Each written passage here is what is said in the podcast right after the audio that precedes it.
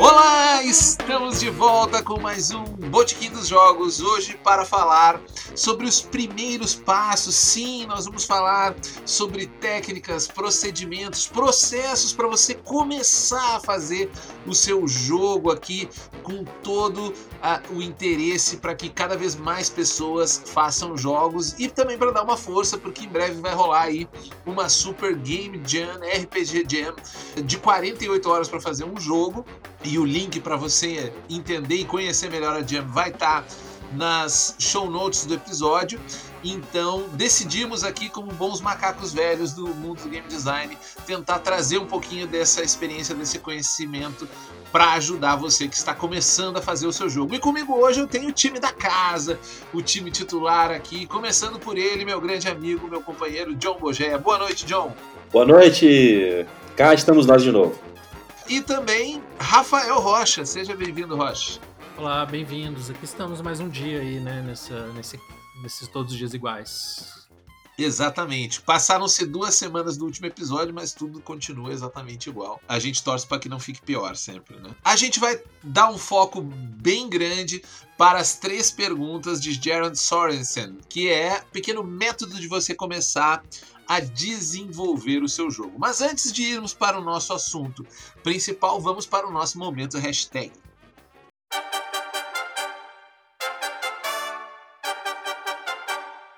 Ok, então no nosso momento hashtag de hoje temos dois comentários aqui. Lembrando que você pode comentar os episódios do Botequim dos Jogos com a hashtag Botequim dos Jogos diretamente lá no Twitter, que nós vamos ler o seu comentário. Então, se você também está procurando com quem debater os temas do Botequim dos Jogos, usa hashtag, vai que alguém clica lá, clique na hashtag, veja o que a galera fala desse episódio, dos episódios anteriores, que você pode estabelecer um bate-papo muito legal e comentar os episódios, e nós vamos trazer o seu comentário para dentro do nosso episódio. Começando aqui pelo nosso grande fazedor de fichas do Roll20, Daniel Tidel, que falando sobre Botequim dos Jogos 13, criando cenários, mais um ótimo episódio. Para mim, um RPG cujo sistema conseguiu imprimir bem a ideia do cenário é o do Dragon Age. O sistema de façanhas é bem videogame e ainda há as regras de corrupção pela magia, além dos combates em massa.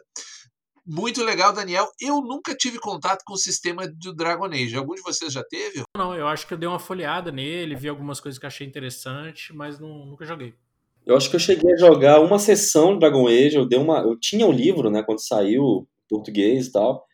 É, eu, eu não lembro dos detalhes do jogo, mas eu lembro que eu tinha gostado bastante, assim, das, das resoluções das coisas. Tinha uma. Tinha umas coisas bem interessantes e bem fáceis de, de serem jogadas, assim, pro, pro gênero da coisa. Já, para fantasia medieval e, eu conheci o game também. Eu achei eu achei, achei bem, bem legal o jogo assim. Massa. É porque o Dragon Age tá, é um cenário bem fundamentado né, nos jogos de videogame, já com vários, uh, vários títulos né, de jogos, e ele foi por um caminho bastante diferente assim do D20 no, no sistema dele. Então, acho que é uma ideia bem interessante também.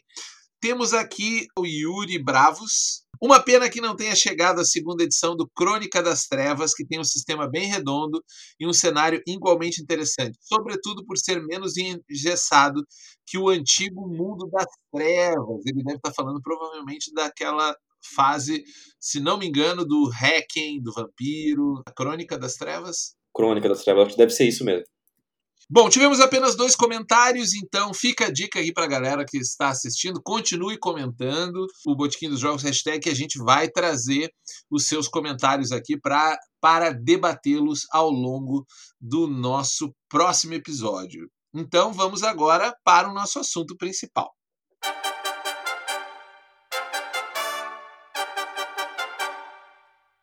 Então, senhores, estamos aqui hoje para falar sobre os primeiros passos no desenvolvimento de jogo e para fundamentar um pouco essa nossa esse nosso debate sobre as três perguntas de Jared Sorensen, acho que era legal a gente contar para a galera quem raios é Jared Sorensen. O Jared Sorensen é um camarada que criou vários jogos super interessantes nos últimos 10 anos ele, tipo, por exemplo, o Inspectors, que é um jogo onde é, ser uma, vocês jogam, os jogadores jogam com uma franquia de caça-fantasmas dentro de um reality show. Então, um reality show que mostra como vocês estão montando a, o, o, QG de vocês, acompanha você saindo na equipe, enfim, nas missões, é, tem um a mecânica de confessionário, um jogo super divertido. E ele criou também um dos meus jogos favoritos, junto com o Luke Crane, do Burning Wheel, que é o Free Market.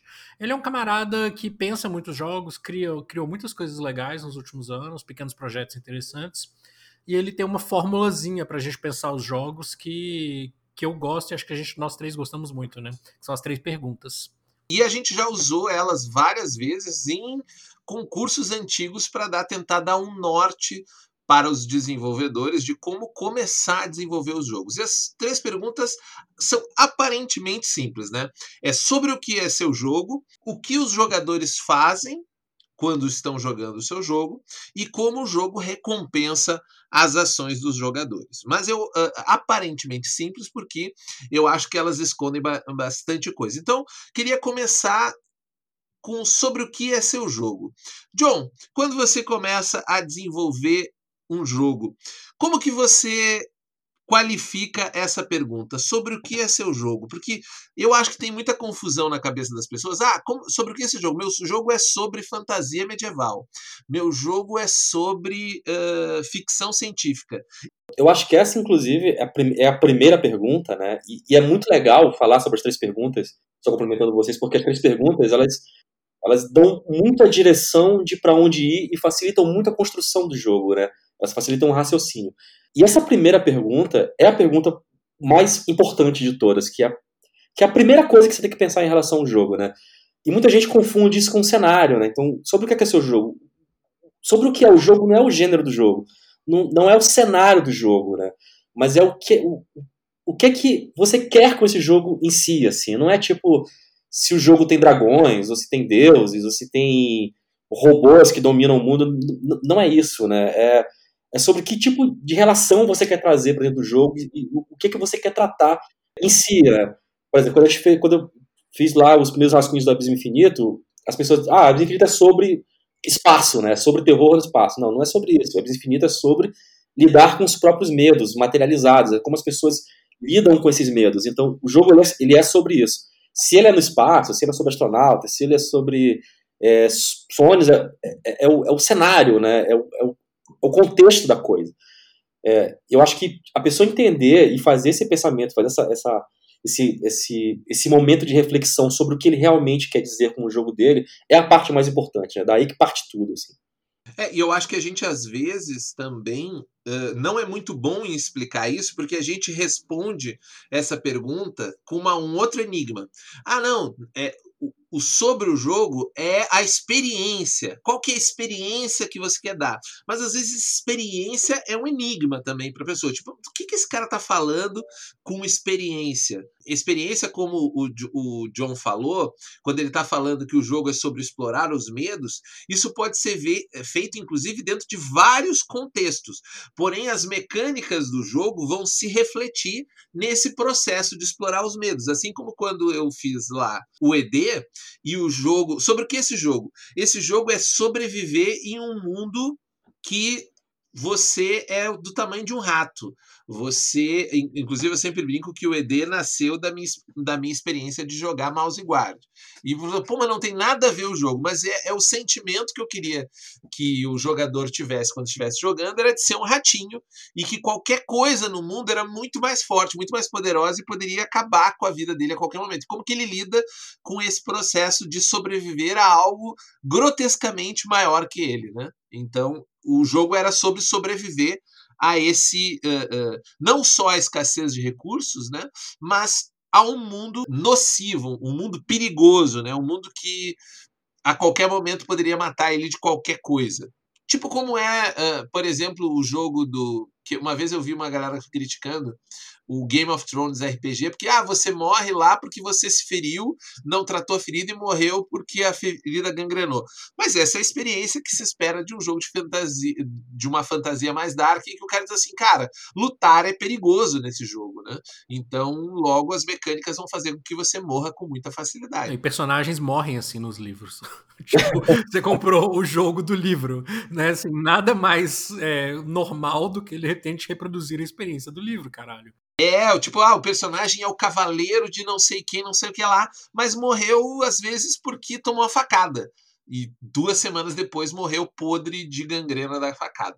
E você falou duas palavras muito chaves aí, né, Júlio? Que é experiência e sentimentos, né? É, qual é a experiência, qual é o sentimento? Isso ajuda muito a, a encontrar sobre o que é o jogo, assim, sobre o que a pessoa realmente quer com isso. E se a gente olhar, por exemplo, outros jogos, né? Como que a gente poderia dizer de jogos mais clássicos sobre o que ele, sobre o que, que é esse jogo?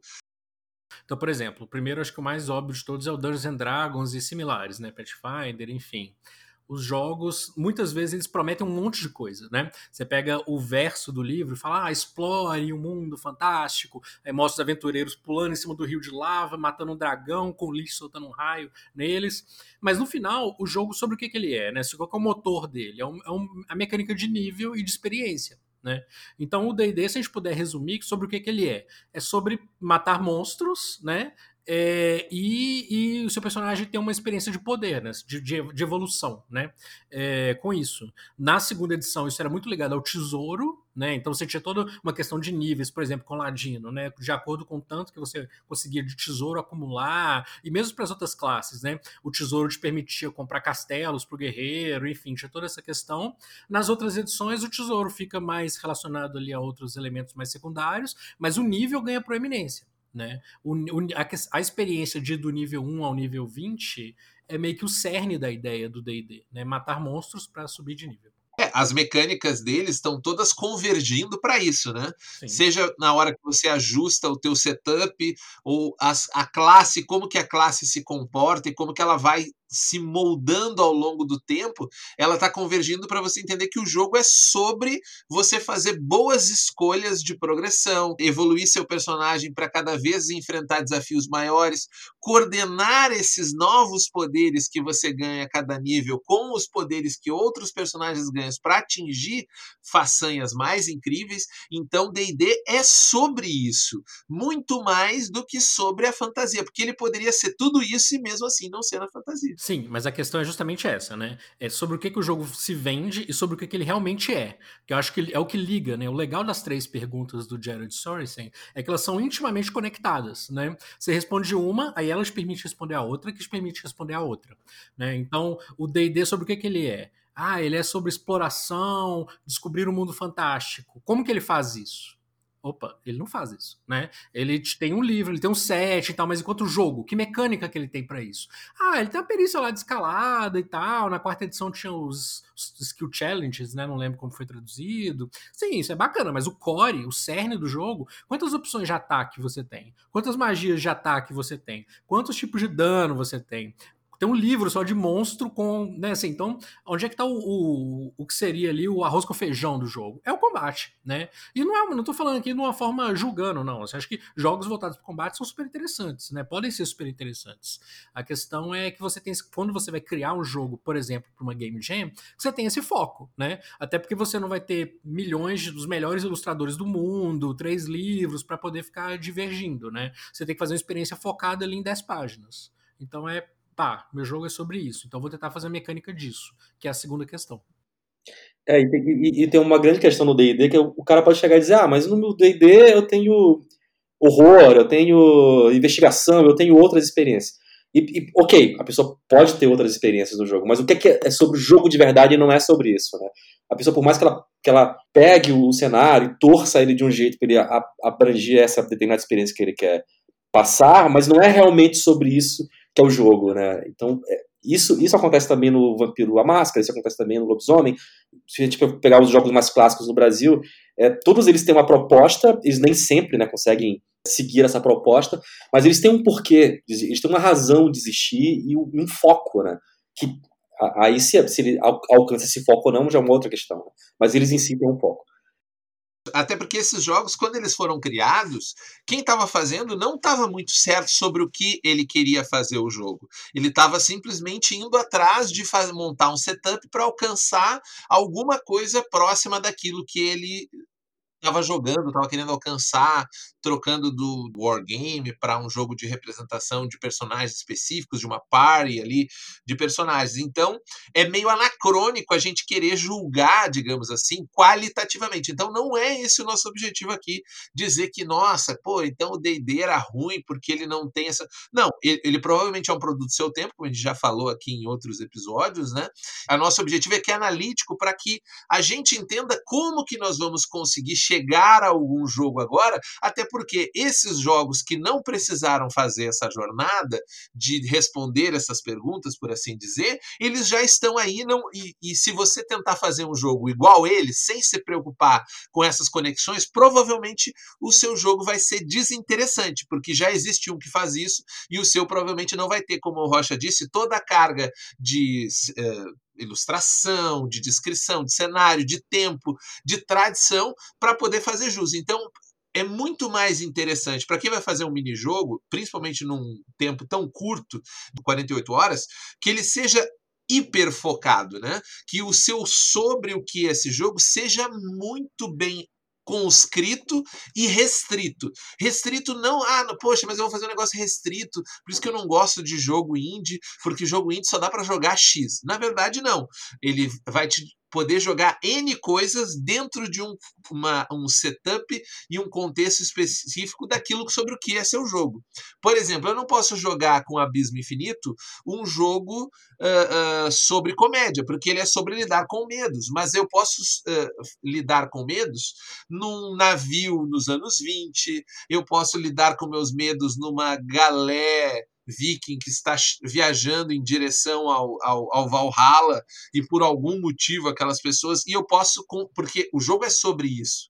Focando mais no RPG Jam, a pessoa chegando no que é o seu jogo, ela já resolveu um terço do, do trabalho. Ela, ela já começa a eliminar coisas que não tem nada a ver com a experiência, coisas que não tem nada a ver sobre o que é que é o jogo. Né? Então, para te ver como uma pergunta simples, você já consegue fazer uma puta triagem, você já consegue fazer um, um puta aglomerado de ideias já consegue focar muito mais, assim. E como falou, uma pergunta puxa a outra, né? Você, você responde a primeira pergunta, tá respondido, já tem um terço do jogo garantido, passa a próxima pergunta, sabe? Então, entender sobre o que é, que é o jogo é essencial, assim, é a pergunta, das três perguntas, talvez seja a, maior, assim. Olha só, então, por exemplo, vamos tentar fazer isso ficar. É, vamos tentar. Pensei que pode ser interessante dar um exemplo. É, Vamos supor que eu quero criar um jogo, sei lá, o Dungeons e Destinos, que é um jogo sobre exploração. Então, beleza, meu jogo é sobre exploração, é um jogo de fantasia medieval, mas ele não é sobre. Ah, então tinha um lugar que eram os reinos esquecidos com um mago. Não, ele é sobre exploração de um mundo fantástico. Ok, como que eu faço isso? O que, que meu jogo sobre exploração precisa ter? Bom, provavelmente o seu jogo sobre exploração precisa que os jogadores façam alguma coisa, ou seja, explorem alguma coisa como meu jogo faz isso, que é a segunda questão.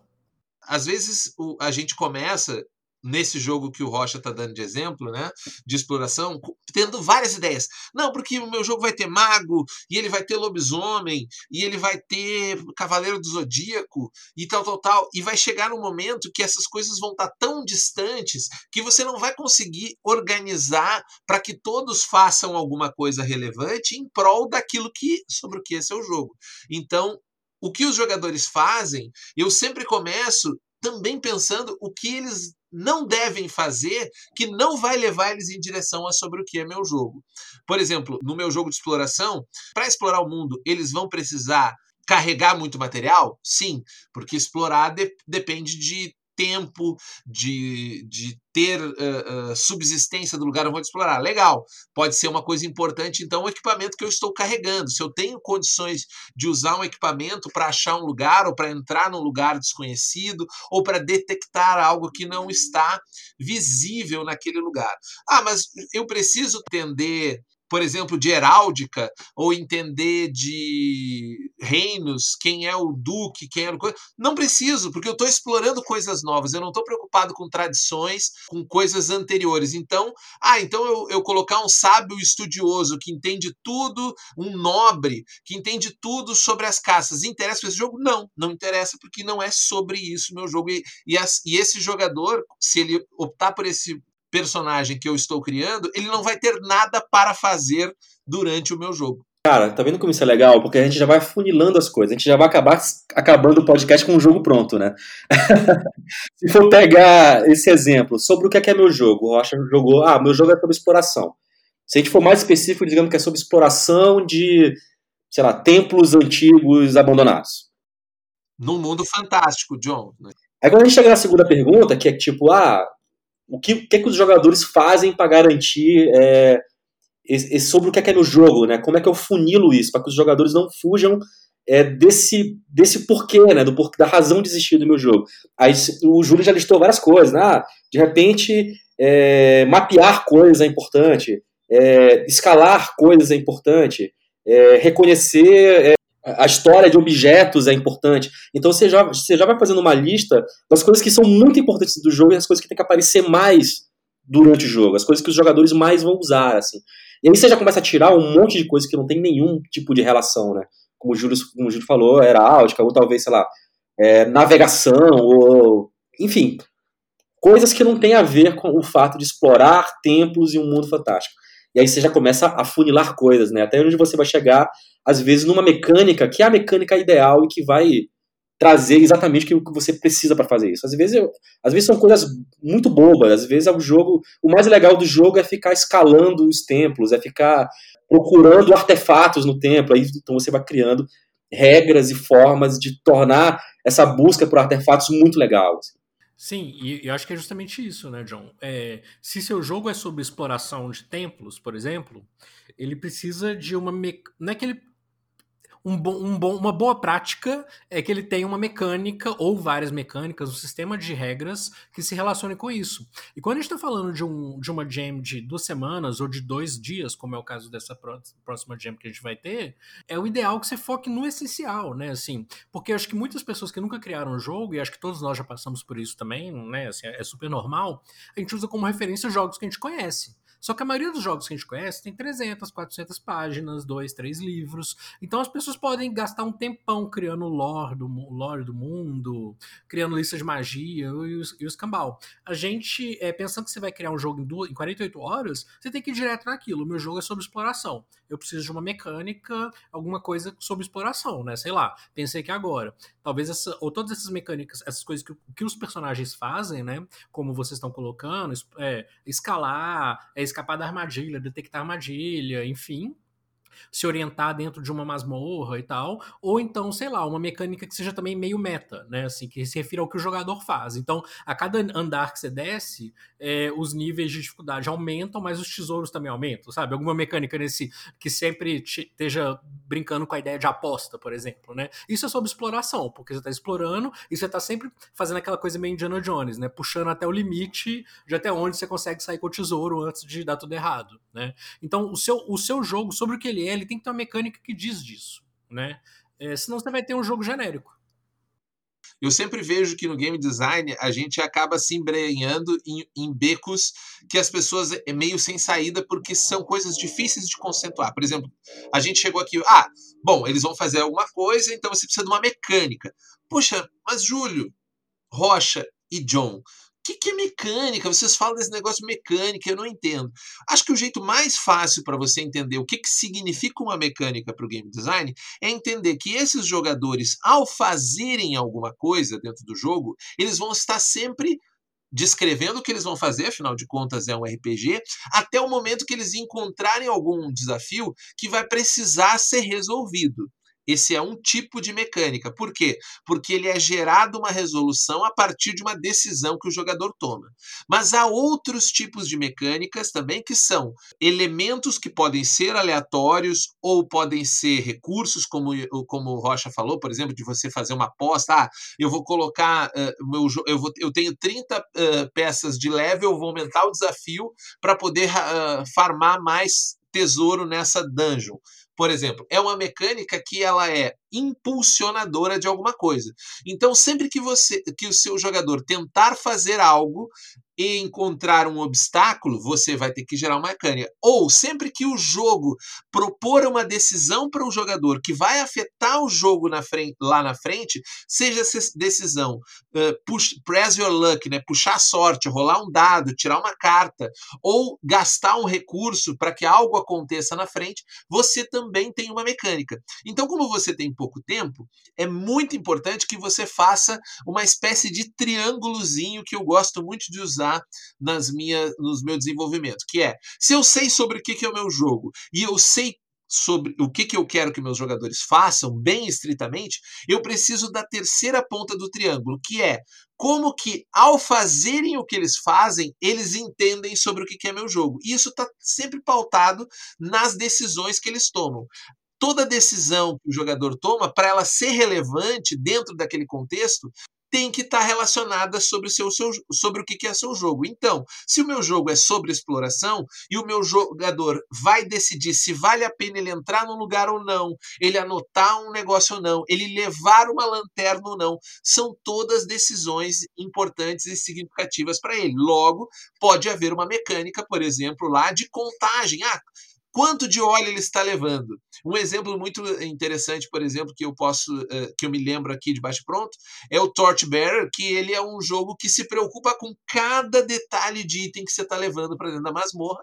É um jogo de fantasia que não está tão preocupado se você tem força para abrir as barras ou carisma suficiente para usar seu charme com alguém. Ou, mas ele está preocupado quantas rações você está levando, quanto de óleo você levou, porque se você ficar sem lanterna, você não consegue explorar mais nada. Ou seja, pensar mecânica sempre vai ter relacionado ao que os jogadores fazem e, obviamente, a próxima pergunta que a gente já vai falar ali adiante. Eu acho que esse exemplo do Tosh Beer ele é muito bom, porque a gente tem dois, por exemplo, eu gosto de comparar ele com o Dungeon World, né? Para quem não conhece, o Tosh Beer é Bitter, né? É esse jogo que o que o Ju comentou, que é um jogo muito focado em exploração, de masmorra, ele tem muito essa questão da sobrevivência mesmo, né? É, uma, é muito comum no Toshbeer as pessoas ficarem no escuro e serem devoradas pelos monstros que na escuridão, ou morrerem de fome, de sede. A ideia é de ser exploradores de cavernas mesmo e dungeons amaldiçoadas. Então ele está focado muito nessa parte da sobrevivência. Enquanto que o Dungeon. Mas é um, em um mundo de fantasia medieval. O Dungeon World, que a gente lançou pelo secular, também é um jogo de fantasia medieval. Mas no Dungeon World vocês são heróis. Né? Então, como que os dois. É, no, no Dungeon World a ideia não é que você tá preocupado com as rações, com as tochas. Não. No Dungeon World você é o foda, você é o guerreiro, sabe? Você não é um guerreiro. Você é o guerreiro mais foda. Quando alguém pensa num guerreiro, pensa em você. É, quando alguém pensa num paladino, pensa em você. Né? Então você é o, o, o ápice, alguma, mesmo no nível 1 ali, você é a encarnação daquele, daquele conceito. Então a ideia é uma fantasia muito mais heróica. E por que, que eu estou fazendo esse paralelo? Porque ao mesmo tempo que no Toshbeer você tem uma série de mecânicas de quantas tochas você tem, quanto você gasta, em que situação você gasta mais tocha, gasta mais, mais ração, o tamanho da sua corda, tudo isso faz, é super importante. No Dungeon World, não só isso não é importante, como, por exemplo, as flechas, né? Você não conta as flechas de um arqueiro. Né? Você tem lá, uma hora que você um tiro que seria o, equivalente a uma falha crítica, né? Assim, muitas vezes, você vai perdendo as, as flechas. Mas ele não, tá, ele não tá preocupado, né? Assim, ah, você tem sete flechas, você tem seis flechas. O jogo não é sobre isso. Né? O jogo não é sobre você ser um cara que de repente ficou sem uma flecha. Você pode até ficar, igual o Legolas às vezes fica. Mas é que você vai ficar numa hora importante pra história. Não você tá ali lutando ali com um ladrão aleatório e ficou sem flecha. Isso nunca vai acontecer com você, né? A falta de flecha impacta no teu heroísmo e não na situação em si. Exatamente, você vai mostrar como você é foda, inclusive a, muitas vezes sem a flecha, né? É, então, como dois jogos que tem uma, um, que podem parecer, se você pensa assim, voltando à primeira pergunta, sobre o que é meu jogo? Fantasia medieval, onde as pessoas vão nas cavernas buscando tesouros. Mas olha como dois jogos tratam isso de formas muito diferentes, porque eles não são sobre isso, né? É, o Dungeon World é sobre a fantasia heróica, uma criação mais coletiva da história, e o Toshbeer é muito mais sobre uma simulação de exploração é, e de sobrevivência, uma ênfase na sobrevivência. Né? O jogo fala toda hora, você pode morrer, ou você vai. É tipo o 50 Cent, né? É, Get Rich or Die Trying. Ele é tipo isso, medieval. Ou você vai sair daqui carregando um monte de tesouro, mas a, a, maior parte das chances é de que você vai morrer nesse, nesse caminho, numa morte horrível. E ok, as, as regras são diferentes por causa disso.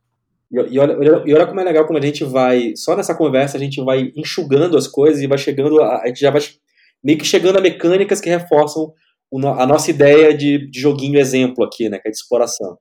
Se a gente fosse pensar aqui, ah, o que é que, o que, é que, o que, é que um, o personagem realmente precisa para esse jogo acontecer? Ele precisa de, sei lá, um, uma estatística de mapeamento, uma de armadilhagem, que é, que é encontrar, desarmar armadilhas, e uma de, sei lá, criptologia, que é saber se um item é realmente valioso ou não, se vale a pena ir ou não. Só com esses três itens, você já, você já tem um core de jogo, você já sabe o que fazer, né? Agora, se isso vai ser queimado com pontos, se isso vai ser rolado de dados, depois é, depois é outra decisão.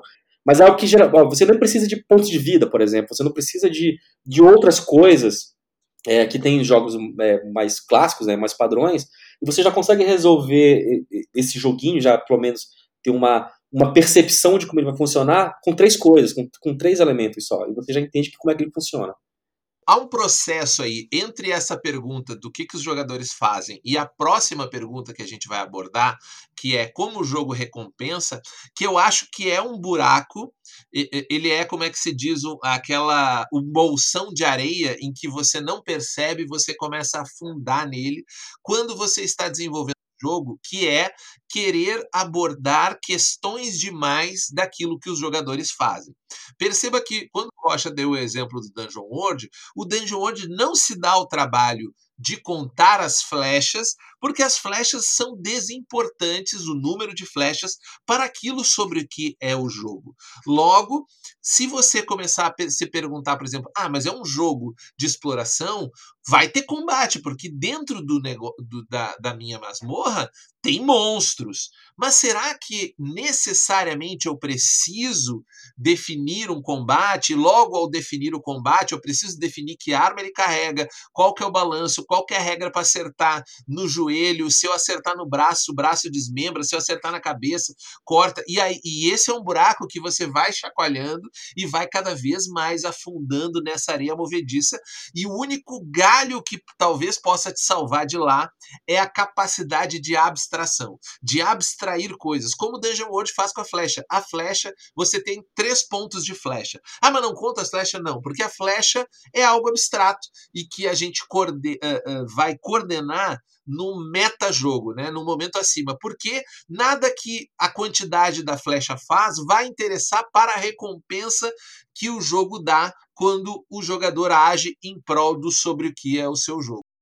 Não, eu acho, eu acho que eu diria até mais, né? Quando a gente fala essa terceira pergunta, por exemplo, ela tem uma ela tem uma ela tem uma questão aí, né? Será que não sei nem se a palavra correta seria recompensa. Eu sei que ele usa recompensa, mas será que não é tipo estimula ou eu, eu, gosto de, eu gosto de trocar essa palavra por estimular, né? O que, o que é que estimula esse o comportamento que eu quero que os jogadores tenham, né? O que, o que, que elementos eu coloco dentro do jogo que vai impulsionar esses jogadores para frente, né? Que vai fazer com que eles, eles sigam na história.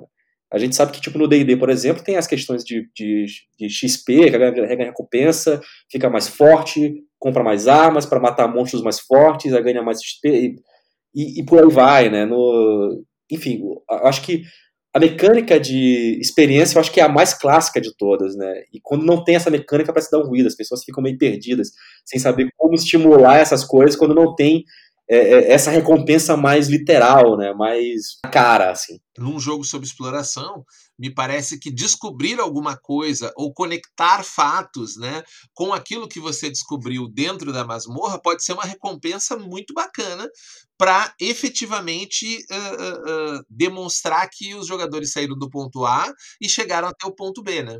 O, que é, o, o que eu acho importante da pergunta e, e por que, que ele usa recompensa é que pensar o que os jogadores fazem, eles sempre fazem em prol de algo, né?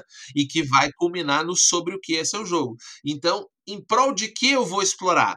Para descobrir alguma coisa. E se isso tiver, de certa forma, engendrado naquelas decisões que eles tomam, nessas mecânicas que vão impulsionar o que eles fazem, a chance deles se interessar por alcançar essa recompensa, né? Ou se sentir, de certa forma, ah, não, aqui eu tô feliz porque eu consegui essa recompensa, que o XP é isso, né? O XP é tipo, é gradativamente eu vou recebendo e daqui a pouco, pá, eu passei de nível e eu atingi sobre o que, que era o meu jogo, passei de nível, estou mais forte, estou apto a enfrentar novos desafios.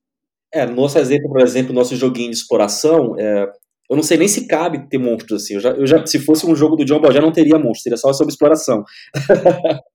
e só, só o fato de, sei lá, um artefato te dá abertura para um próximo nível de, de, de, templo, digamos assim, te dá abre é, uma porta para um próximo nível e o próximo artefato abre um próximo nível e explora um, um, um espaço ainda maior. Só essa, essa, essa dependência que um artefato tem do outro e a pessoa vai se viciando em colecionar esses artefatos, é, que, ela, que é o objetivo dela, né, digamos assim, um objetivo mais superficial, é, isso, já, isso, isso já estimularia, né? Isso já, putz, esse artefato vai me levar ao próximo, que é mais importante que o anterior, que vai me levar ao próximo, que é mais importante que o anterior. E você vai escalonando a importância que é de se explorar esse tempo, né? O, quanto você vai fundo nessa coisa. É exatamente isso, assim. Eu acho que tem uma. Tem muitos jogos super interessantes que escapam um pouco dessa lógica das três perguntas. Eu acho que elas, elas são um modelinho muito legal, é, muito hermético, né? Assim, o que, que seu jogo faz, como ele faz isso e como é que ele encoraja, né? A recompensa, que é até um termo que eu concordo com o John. Como é que ele incentiva talvez seja mais interessante. Dá pra gente fazer jogos super legais que escapam disso? Dá. Sei lá, o Quiet Year, né, da, da Avery é um exemplo. É um jogo que não tem uma mecânica de recompensa tão clara assim, porque a própria experiência do jogo em si, em alguma medida, é recompensa. Você vê a cidade acontecendo, a comunidade acontecendo. Porque o quartier você constrói uma comunidade, né? Em um ano, depois ela, você vê ela ser destruída no final. Você nem vê. Aquele mapão desenhado no meio da mesa é uma puta recompensa. Isso, mas é a recompensa, entende? É uma recompensa que tá além. Vamos pensar um ciclo, né? Meu jogo é sobre X, ele tem uma mecânica que faz X, ele tem que ter uma mecânica que recompensa. É, essa mecânica está incluído um motor de recompensa. Né? Vamos pensar esses jogos mais assim, sei lá, Candy Crush. Você tem a recompensa, né? E você vai continua jogando. Esse é o, é o, é pensando sistematicamente, é a fórmula mais clássica, tal, não mais antiga, mas a mais clássica de pensar um jogo né? É, você alguma coisa que encoraja aquele comportamento, você criar um ciclo, né? Que faz isso que o John estava falando. Então, poxa, eu peguei esse artefato, mas eu sei que atrás daquela porta tem um artefato ainda mais foda. Mas eu sei que dependendo do que tiver lá, eu não dou conta. Eu já caí num buraco, já tomei uma flechada de uma armadilha e não sei o quê. Mas, putz, você fica naquela, né? Da, da recompensa, assim, da, do, do risco e da recompensa, né? Enfim, nessa, sempre nesse trade-off. Tem alguns jogos muito legais que não, não funcionam desse jeito, tá? Não dizendo que tem que ser assim para funcionar. Mas a gente sabe que a maioria dos nossos RPGs funcionam assim. Até porque os RPGs são, são jogos de longo, longa duração, né? É, mesmo um jogo independente, experimental, indie, esquisito, é um jogo que muitas vezes você vai jogar durante 3, 4 horas. Então você tem que sempre estar tá oferecendo formas de de recompensar e reforçar um, um, determinado tipo de comportamento, né? Que é o que o seu jogo quer. Então, eu acho que é, é isso que o John falou. Assim, nesse jogo de exploração, eu colocaria alguma coisa relacionado ou ao tesouro, ou artefato, ou à glória, né? Você, cada, quem chega mais profundamente lá num determinado templo, ou quem alcança tal andar de uma torre, né? Assim, essa ideia de que você vai tendo coisas ali que tipo, colocam o seu personagem para fazer aquilo né, que te movem para fazer aquilo. Mas a gente tem vários outros jogos, né? O próprio Lage Blackbird, ele vai dizer, olha, não, você vai ganhar experiência, né, de acordo com, é, não sei como foi, não sei como rolou uma tradução aqui, né? É as keys, né, que é um, um, determinado tipo de comportamento do seu personagem. Ah, tal personagem ele age de determinada forma, ele é ousado ou não, ele é medroso. Quando você age daquele jeito, você ganha uma recompensa, né? Então já não é tão ligado assim mais ao, ao sistema macro do jogo jogo, mas há um elemento é, do, do, personagem em si que você, quando você começa o jogo ali, aparece. O que é importante é pensar o que, que eu estou recompensando, né? É, e, e como isso funciona no meu jogo. É, até se a gente for menos pragmático na ideia de recompensa, a gente pode pensar que aqui é um tipo de, de, de recompensa dado sobre o que é Lady Blackbird, né? Sobre o que, que é aquele jogo, que é sobre romance cinematográfico ali, né? Bem, bem ah, eu quero viver uma experiência daquele de um de uma história de aventuresca de capa espada que tem um romance no meio, como que aqueles personagens vão terminar. E os jogadores, o que eles fazem é resolver conflitos entre eles o tempo todo. Exatamente. Aprofundar os relacionamentos entre eles. Então, eu recompenso eles quando eles usam determinados tropes, né, desses uh, relacionamentos e conflitos que eles têm entre eles. Porque, assim, a, a, a gente está fazendo um exemplo bem pragmático, né, bem uh, situacional. Mas quando mais você extrapola, e aí, como eu disse que a chave eu acho que é sempre abstração, você consegue alcançar outros níveis sem necessariamente sair dessa estrutura e sem complexificar demais o seu jogo. Porque eu sempre acho que as duas armadilhas principais para esses tipos de jogos é o pragmatismo exacerbado e a complexificação uh, em demasia. Né? Você, ah, não, mas eu queria botar isso também, e isso é importante, e isso não sei o quê. E como o John falou lá no começo, cara, definiu sobre o que é o seu jogo, seja fiel a isso. Né? Não, não, não, inventa tanta moda que você tem pouco tempo. Você está tentando encontrar. E, e, e fora que eu tenho muito essa experiência. Eu já criei várias pequenos jogos ou vários jogos que nunca vieram à tona que no final se transformaram em tudo que é, por exemplo, God Save the Queen que eu acho que é o meu, o meu jogo que eu fiz até hoje, mais bem sucedido no conjunto de mecânicas que eu queria para ele. Uh, porque eu peguei uma mecânica de um jogo que eu testei lá que funcionou, eu peguei uma coisa de outro microjogo, eu peguei de outros jogos que eu joguei e gostei e acabei gerando um jogo maior. Mas numa jam, você, é mais interessante que você seja mais fiel a essa linha de raciocínio que você está falando, mas como o Rocha falou, claro, você pode extrapolar, mas tome cuidado. Esse eu, eu acho que é a principal dica, né? Até, até, o uso de clichês fica mais inteligente quando você sabe sobre o que é o jogo, entendeu? É, porque às vezes o cara quer muito usar um determinado clichê, quer muito usar um negócio que ele ama, que ele adora.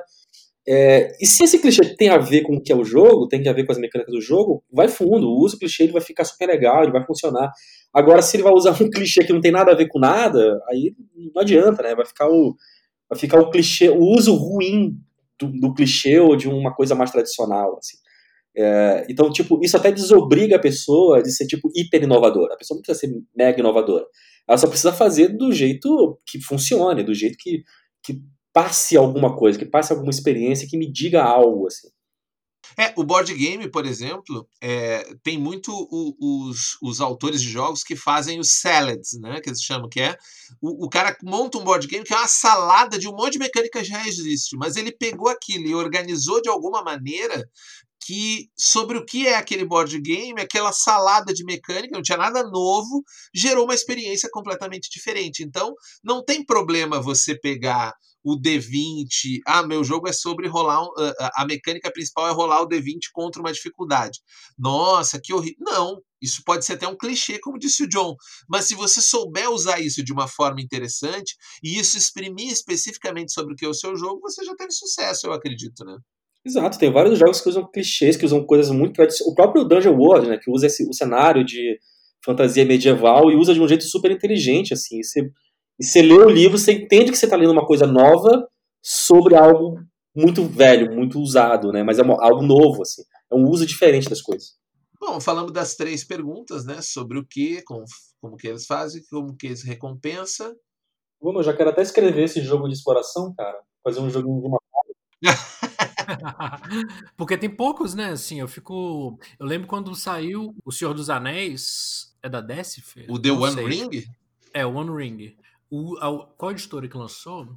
Enfim, na gringa, tô falando aqui foi a Galápagos. Esse jogo é muito legal, porque todos, mesmo, enfim, todo jogo que é inspirado no Senhor dos Anéis, ou mesmo as adaptações de RPG de Senhor dos Anéis, ignorava a maior parte do Senhor dos Anéis, que é os caras viajando, né? É, e os desafios de viajar. E esse jogo leva isso muito a sério. Ele tem mecânicas para as jornadas, né? O que, que, pode acontecer, as pessoas podem ficar perdidas, pode ter encontros é, super fantásticos. E é um jogo que leva isso a sério, assim como o Mouse Guard também leva. Também é um jogo de exploração que leva a sério a exploração. Né? Não é só sobre exploração, mas exploração é uma parte importante. Mas é muito louco, né? Como a gente pensa que é uma das temáticas menos exploradas em RPG. É explorar, né? Que é uma coisa que está em todo livro de RPG de fantasia, tá escrito explore o mundo fantástico, mas você não tem regras. O jogo não é, é e esse aqui que a gente está conversando, por exemplo, ele se resolve muito nele mesmo. É, é, não precisa ter monstros, os monstros podem ser as armadilhas e são vários níveis, e imagina que é um mundo desértico, quando essa pessoa vive disso, e ela é tipo uma sucateira, né? um, tipo um colecionador.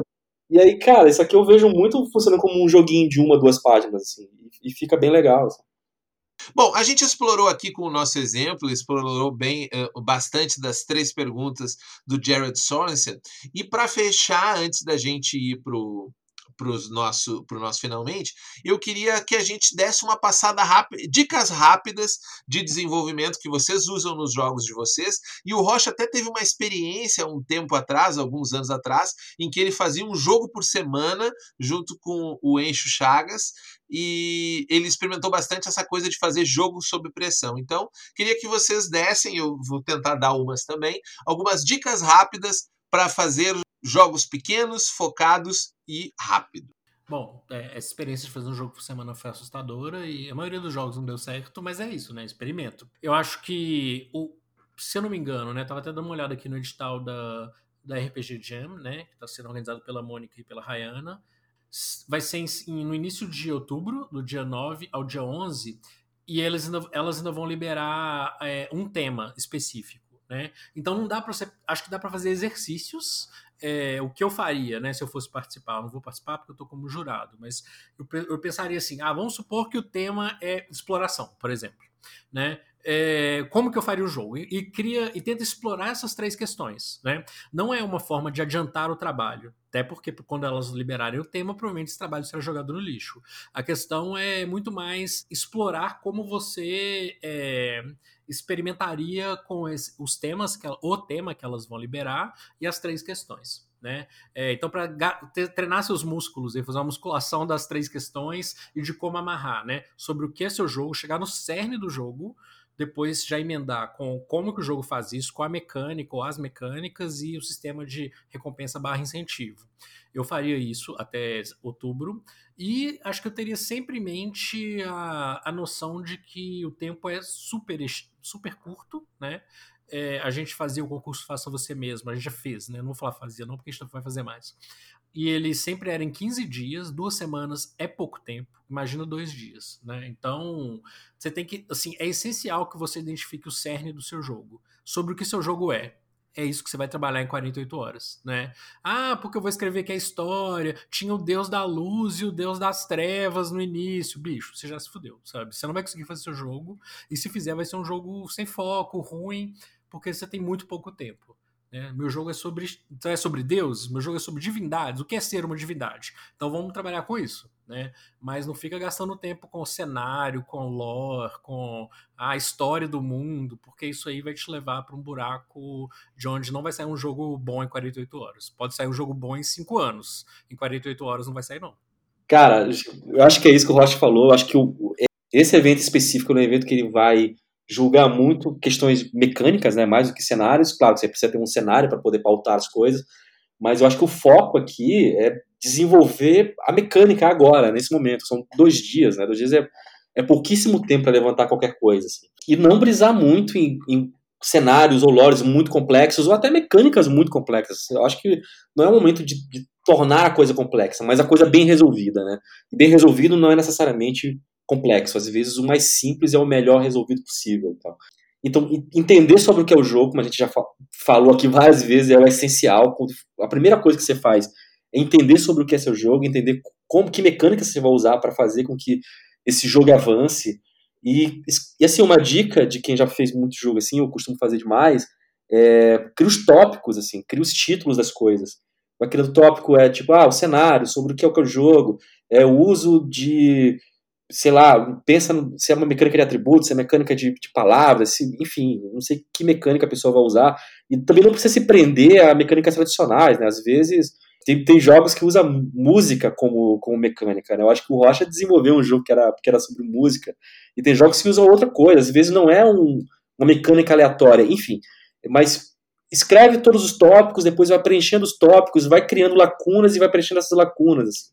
Eu acho que é uma maneira mais rápida de, de chegar em algo tal. É, lembrando que tem uma parte visual também que pode ser importante, né? Então, se você pegar dois terços disso, um terço para refletir sobre o jogo, um terço para realmente escrever o jogo e um terço do tempo para poder encapar esse jogo de uma forma mais bonitinha, mais, mais entendível para quem vai ler, para quem vai jogar, você já, você já matou a pau. Assim. Eu tenho três dicas. A primeira delas é: você não vai ter um jogo no final dessa jam.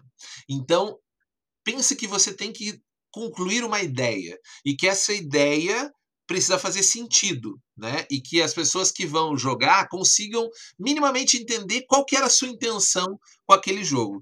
Não pense que você precisa, nossa, preciso isso, detalhar aquilo, nada. Você precisa ter uma ideia. E isso ajuda muito, que é a minha segunda dica, você ser uh, concêntrico. O que, que significa essa palavra? Que você tenha uma mecânica central, seja essa mecânica role 2d6, puxe uma carta, jogue uma carta, uh, clique no cronômetro, cante uma música, faça uma mímica, faça um desenho e que dela derive tudo que é importante para o sobre o que é o seu jogo. É o jeito mais rápido de você conseguir transmitir uma ideia uh, uh, fácil, de forma que as pessoas entendam sobre o que, que era o jogo e que ele faça sentido no final. E a terceira e última dica é roube como um artista.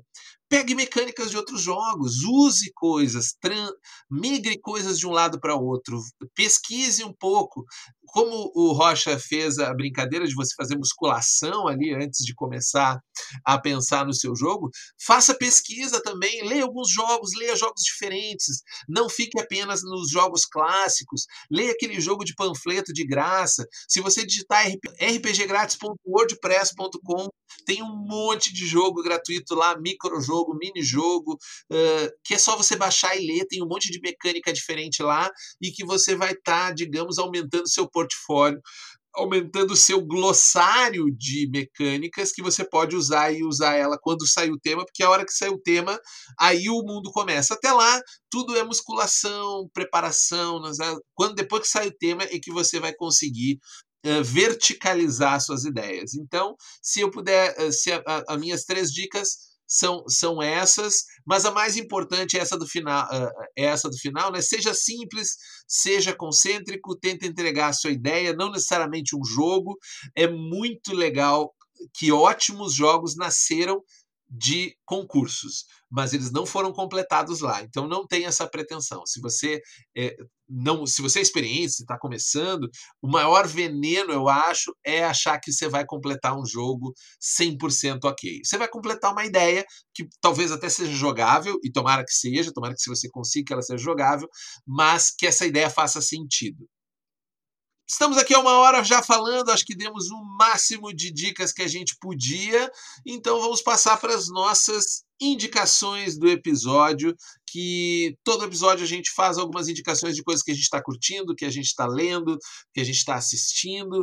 Uh, a única regra aqui é ela não ser um jabá, já que o jabá é depois, apesar de que a turma da casa aqui nem faz muito jabá, mas que ela seja algo bacana e o mais diverso possível para a gente ampliar as percepções e olhares da galera que está aí. Quem quer começar? Bom, a minha dica é, é algo que eu não tinha pensado até então, mas que o, o Júlio falou aí. É um livrinho bem pequenininho, ele é um pocket de cento e poucas páginas, é, chamado Home como um Artista. 10 dicas sobre criatividade, do Austin Kleon. É, é um livro que tá, sei lá, uns 20 conto na Amazon, mas eu acho que ele tá de graça no Kindle uh, Unlimited, é, onde ele vai discutir um pouco é, sobre essa questão de criatividade e autenticidade, né? Que é, me parece uma dinâmica super difícil para quem está criando pela primeira vez. Não só um jogo, mas também um, sei lá, um romance, é, um, uma música, enfim, alguma coisa nesse sentido, um quadrinho, né? Você sempre tem essa tensão entre eu quero homenagear de onde eu vim, minhas referências, né? Assim, eu aprendi com elas, mas ao mesmo tempo eu tenho que ser criativo, eu tenho que ser inovador, né? É, nas várias edições do concurso Faça Você Mesmo que a gente organizou, uma das questões que sempre aparecia era essa, né? Mas ah, mas e se meu jogo não for, é, não for inovador o suficiente, não for criativo o suficiente? E esse livro ele é muito legal porque ele mostra assim, não, na verdade os grandes artistas todos roubaram, né? Eles roubaram outros artistas, é, muitas vezes não tão famosos quanto eles. Isso não é um problema, a questão é como você faz, né? A gente tem toda, todas, tem várias formas de arte hoje tipo, por exemplo, né, a música mesmo, a questão do sampling no hip hop ou em, outro, em outros gêneros, é todo baseado em pegar referências, né, é, brincar com essas referências. Então eu acho que esse livro é muito legal porque ele, ele vai quebrar um pouco essa dicotomia, né? Você ser criativo e ser autêntico. Você olha, é, não é sempre uma troca, né? Você pode usar alguma coisa que já existe de uma forma criativa, né? Você não precisa criar nada do zero. Na verdade, é, uma dica que a gente sempre usa quando a gente está falando de criação de jogos é ler mais jogos. E não é à toa, né? Jogar mais jogos, não é à toa. É para você ter referência, ter, ter ideias de onde roubar coisas legais, né? Você pega um pedaço do jogo A, um pedaço do jogo B, um pedaço do jogo C, uma ideia sua D e cria um jogo novo. Né? É, eu acho que esse livro é um livro bacana que trata bem disso. Eu vou, eu vou falar de dois. Eu também, como eu, a gente estava falando, eu não estou assistindo nada muito tão incrível ultimamente, né? É, mas tem dois filmes que me marcaram muito agora. Eles não são, eles não são filmes incríveis, mas são filmes que ele, ele, eles estão pautados em coisas que eu gosto de, de, de, discutir, assim. Eu acho que o primeiro é o Entre Realidades, que é um... Os dois tão, são, são super atuais e os dois são disponíveis no Netflix. É, o Entre Realidades fala de é uma mina que ela começa, que ela começa a surtar muito e tem um, uma viagem dentro do subconsciente dela e ela começa a, a misturar a realidade com ilusões e, e, ele é um filme que ele te leva para um caminho muito maluco, assim, você não entende direito o que está acontecendo. Eu adoro filme que me confunde, assim. E eu acho que essa é uma boa dica. Entre Realidades é um diretor que eu não conhecia, ele é chamado é, Jeff Baena, eu acho o nome dele, eu não, não, não conhecia esse diretor. Mas ele é um filme bem legal, é um filme que você não perde por não assistir, assim. E o outro que eu assisti agora, eu acho que anteontem, e que foi surpresa para mim, é um filme do Antônio Campos, que ele é um brasileiro barra nova-iorquino, né? ele não é brasileiro, mas é filho de brasileiros, mora em Nova York, que chama O Diabo de Cada Dia, que é um filme que tem um Tom Holland e tem o Robert Pattinson no meio do filme, assim.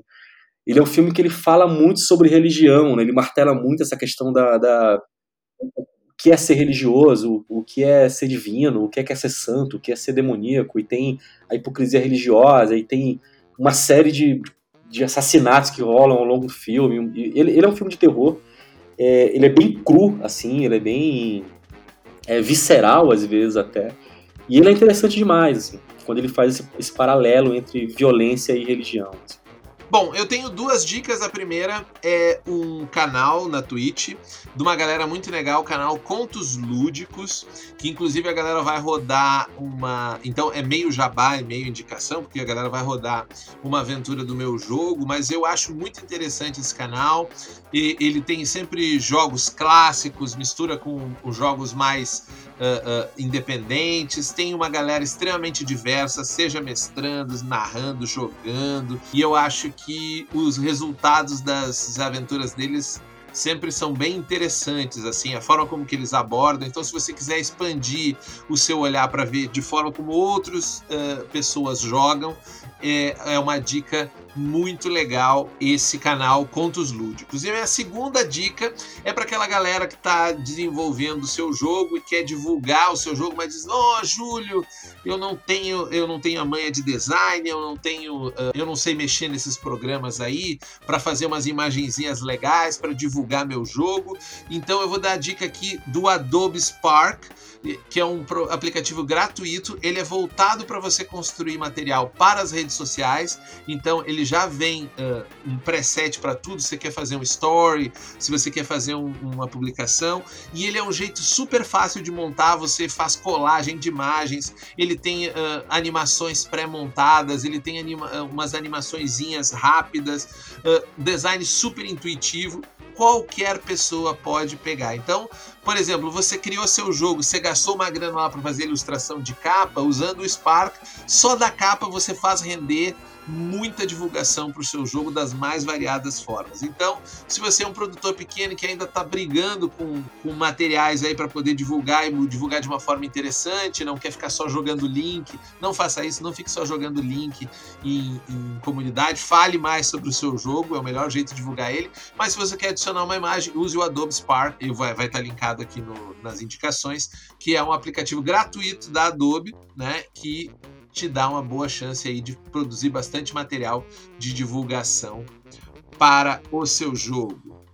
Uh, dito isso, Muito obrigado a você que nos uh, ouviu até aqui e vou agradecer a presença dos meus colegas, companheiros de mesa aqui nessa noite e abrir o espaço para eles dar o seu boa noite final e se quiserem fazer um jabá alguma vez na vida, fazer alguma coisa, né? Então, boa noite, Rafael Rocha. Boa noite, senti uma, uma passivo-agressividade aí. Uma vez na vida quiserem fazer alguma coisa. Saiu uma nova tiragem do Dungeon World. É, nosso, né, assim, um dos jogos que a gente trouxe pela Secular Games. Quem quiser conhecer ou já, já ouviu falar do Dungeon World, porque a gente fala dele todo dia, né? É, pode checar em secular-games.com. Ok? Show de bola. E também dá boa noite pro meu grande amigo John Gogéia. Boa noite. Ah, uma coisa muito legal agora, é, o Abismo Infinito tá fazendo, vai fazer 10 anos ano que vem, e eu tô muito empolgado para fazer uma, uma, edição de 10 anos. É, não sei se é fato, não sei se, vai, se, realmente vai existir, mas eu tô empolgado para fazer. E me estimulem, né? Comentem aí, mandem e-mails para Retropunk. tá lançada a campanha aí, uh, Abismo Infinito 10 anos. Queremos ver essa hashtag no Twitter aí. Vou aproveitar o momento e lançar essa campanha, Abismo Infinito 10 anos. Comentem, criem essa hashtag, mandem aí, vamos fazer essa, essa edição acontecer. Então, lembrando que você pode comentar o Botiquim dos Jogos usando a hashtag Botiquim dos Jogos. E agora você tem mais uma hashtag aqui direto no nosso podcast, que é Abismo Infinito 10 anos aí para a gente fazer essa campanha para motivar John Bogeia a escrever o seu reescrever uma edição do seu grande sucesso Abismo Infinito. 10 anos, estamos tá, ficando velho, né, John? 10 anos, cara. Foi o, o primeiro. O primeiro concurso, né, que a, que a Secular fez, não foi, Rocha? Foi em 2011, né? Primeiro 2011, exatamente. Exatamente. Doideira. Muito obrigado mais uma vez a você que nos ouviu até aqui. Lembrando que nós estamos disponíveis em todas as plataformas de streaming de podcast, seja Spotify, Google Podcasts, uh, Greatcast, Pocketcast, aonde você quiser. Adicione a gente lá e faça do Botequim dos Jogos a sua dose semanal de game design e RPG. Uma boa noite e até a próxima. Tchau, galera!